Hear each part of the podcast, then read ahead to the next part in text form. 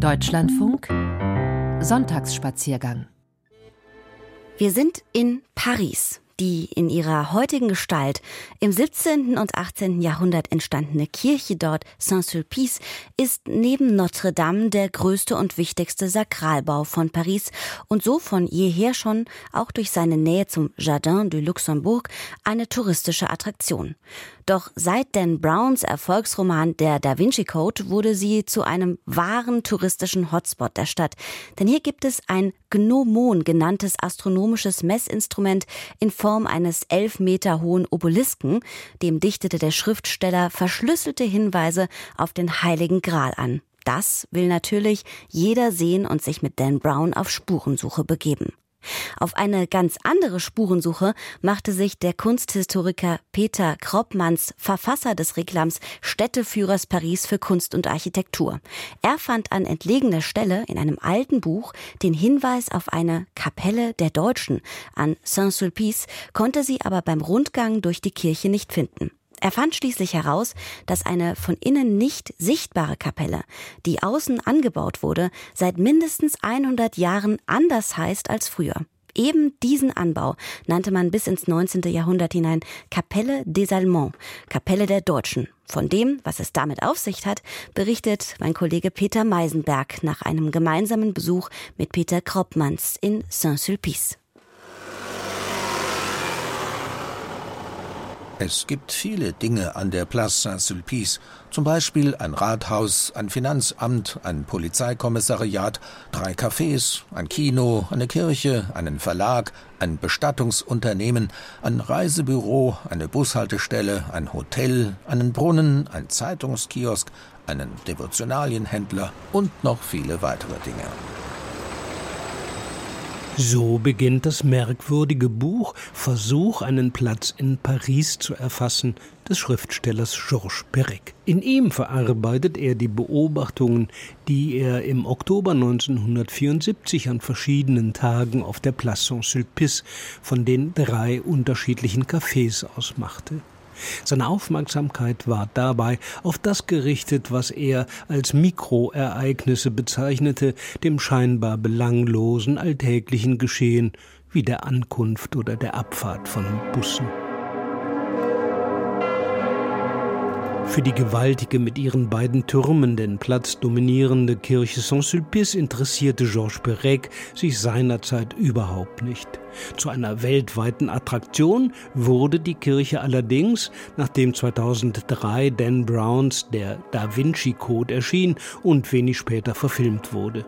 Hunderttausende von schaulustigen Touristen drängten sich jetzt in Saint-Sulpice, um dem Geheimnis des 1727 darin aufgestellten Obelisken auf die Spur zu kommen. Es ranken sich einige Rätsel um diesen Bau und es fängt auch außen an. Also man erkennt es schon außen an gewissen Vermauerungen, äh, einfach an der Struktur der Fassade. Da sind Fenster vermauert worden die zwischenzeitlich wohl eingebaut worden sind und wahrscheinlich nicht original äh, dort vorhanden waren. Auf der Straße an der Rück- bzw. Chorseite von Saint-Sulpice ist Peter Kroppmanns ganz anderen Geheimnissen auf der Spur. Er steht vor einem Anbau der Kirche, der Chapelle d'Assomption, der Himmelfahrtskapelle. Auffällig und merkwürdig ist schon die Kuppelform ihres von einem bleiernen Pelikan gekrönten Glockendachs. Den halbrunden Bau umgeben seit jeher einige Rätsel, an deren Lösung der Kunsthistoriker geforscht hat. Ausgangspunkt der Überlegungen war tatsächlich, dieser Forschung war das Dach, das ungewöhnliche Dach, das natürlich auch dem Grundriss folgt, dem ungewöhnlichen Grundriss und dann auch im Keller gibt es eben Fundamente, die darauf hinweisen, dass das Ganze eine sehr, sehr alte Geschichte hat und möglicherweise auf einem, auf einem Charnier errichtet worden ist, einem Beinhaus. So nennt man die Gebäude oder nannte man die Gebäude an Friedhöfen, an denen dann übrig gebliebene Knochen und Skelette aufbewahrt worden sind. Und dann hier die Vermauerung an der Ecke man sieht ja eindeutig, dass hier irgendwas passiert ist. eine groß, ein großes Portal ist hier zugemacht worden oder es sieht jedenfalls so aus. Oder war es ein großes Fenster? Wir wissen es nicht unbedingt. Ja? Und man sieht auch an der Struktur der Mauern, dass hier tatsächlich recycelt worden ist. Denn es gibt keine, es gibt keine wirkliche Logik in der Mauer. Elle est fermée en général, oui, elle est fermée parce qu'à l'extérieur de, de l'église, mais euh, on célèbre la messe tous les matins. Die auch von einem Nebengang zugängliche Kapelle sei fürs Publikum normalerweise geschlossen, sagt Marc Berthet, der in Saint-Sulpice für die Kunstführungen zuständig ist. Bloß morgens in aller Früh um sieben werde hier eine Messe gefeiert. Nur schwach dringt das Orgelspiel aus der Hauptkirche in die fast runde Chapelle d'Assomption. Die sich vom Dach hinunter bis in die Grundrisse fortsetzende Rundform wird auch durch die halbkreisförmige Bestuhlung des Raumes abgebildet. In jedem Fall erinnert das an einen Hörsaal auch oder auch an einen Versammlungsraum. Und das ist genau eben auch die Funktion dieser Kapelle gewesen. Es ging hier darum, auch Menschen zu versammeln. Auf die baugeschichtlichen Ungereimtheiten der Kapelle kam Peter Kroppmanns über die Frage ihrer Nutzung. Wer kam hier überhaupt hin? Im Nachgang dieser Frage stieß er in den Archiven von Saint-Sulpice auf eine kleine Sensation. Noch Anfang des 19. Jahrhunderts trug die Chapelle d'Assomption nämlich noch einen anderen, inzwischen völlig vergessenen Namen. Man nannte sie Chapelle des Allemands, Kapelle der Deutschen.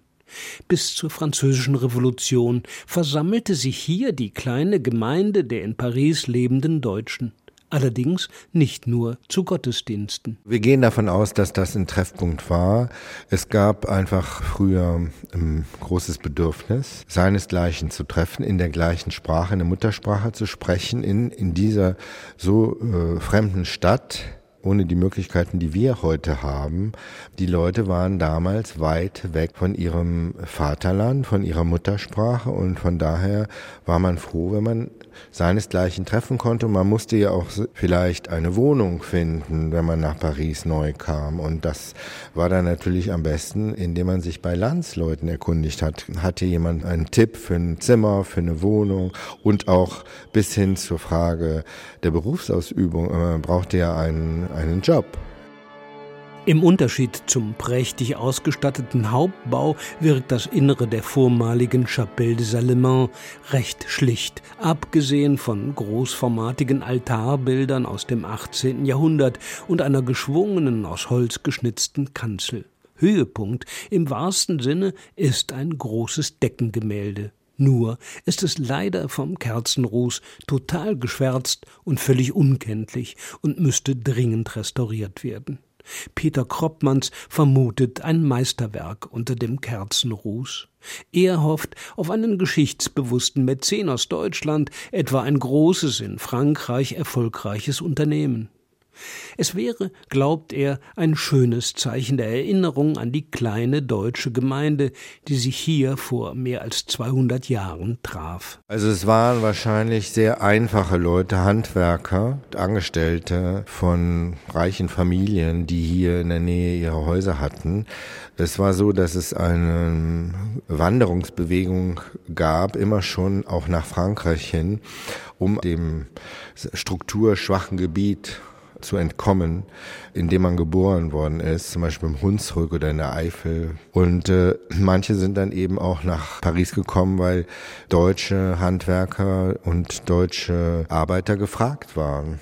Es ist bekannt, dass zum Beispiel Möbeltischler oft aus Deutschland kamen aber die haben auch als Kutscher gearbeitet, die haben also als äh, Concierge gearbeitet, Handwerker in, in jeder Hinsicht. Und es war nicht etwas, wo sich äh, der Adel, sage ich mal, getroffen hat. Das wäre also zu unfein gewesen. Ce sont des gens qui travaillent et qui ont donc euh, qui, qui se lèvent tôt et qui doivent être euh, sur place pour travailler à euh, Die Tradition, dass die vormalige Chapelle des Allemands eine Kapelle des einfachen Volkes war, scheint sich erhalten zu haben. Die Tradition allerdings, dass sich vor allem Deutsche hier versammelten, brach mit der französischen Revolution ab. Jetzt seien es vor allem Arbeitsleute aus dem Viertel, Menschen, die früh aufstehen müssten, um in die Frühmesse um sieben zu kommen, weiß der Kustos Marc Berthet. Ansonsten aber liegt die Kapelle im Dornröschenschlaf, unentdeckt von den über die Place Saint-Sulpice in die Kirche strömenden Touristenscharen, lange auch unentdeckt von den Kunsthistorikern. Die Kapelle liegt ja außerhalb der Kirche, außerhalb des Kapellenkranzes. Wir haben es ja gesehen, wir mussten ja extra eine extra Tür öffnen um dann in einen Gang zu kommen, von dem aus wiederum eine Tür dann zu dieser Kapelle führt. Es ist auf jeden Fall so, dass äh, die Tatsache, dass es hier diese Kapelle gab, ist in, lange in Vergessenheit geraten. Also selbst bedeutende Kunsthistoriker äh, hatten das nicht gewusst, dass es diese Kapelle der Deutschen gab, weil sie einfach ihre Bezeichnung geändert hat, ihren Namen gewechselt hat, weil alles sehr lange her ist und weil man da eine Weile brauchte, um das herauszufinden. Ich äh, habe etwas angestoßen, was andere dann fortführen müssen. Es wird vielleicht neue Dokumente geben, Dinge, die ich nicht gefunden habe, äh, Dinge, die noch auftauchen. Eine spätere Generation wird da möglicherweise mehr herausfinden können oder das Ganze enträtseln können. Das Rätsel, das noch nicht ganz gelöst ist, um die Kirche Chapelle des Allemands bei Saint-Sulpice in Paris. Mein Kollege Peter Meisenberg war für uns dort. Einen letzten Moment bleiben wir noch hier in Paris und das mit dem französischen Klarinettisten Claude Luther und dem Saint-Germain Dance. Saint-Germain, der Ort, an dem auch die Kirche Saint-Sulpice in Paris steht. Luther selbst, 1923 in Paris geboren, er wurde zu einer festen Größe der Pariser Jazzszene.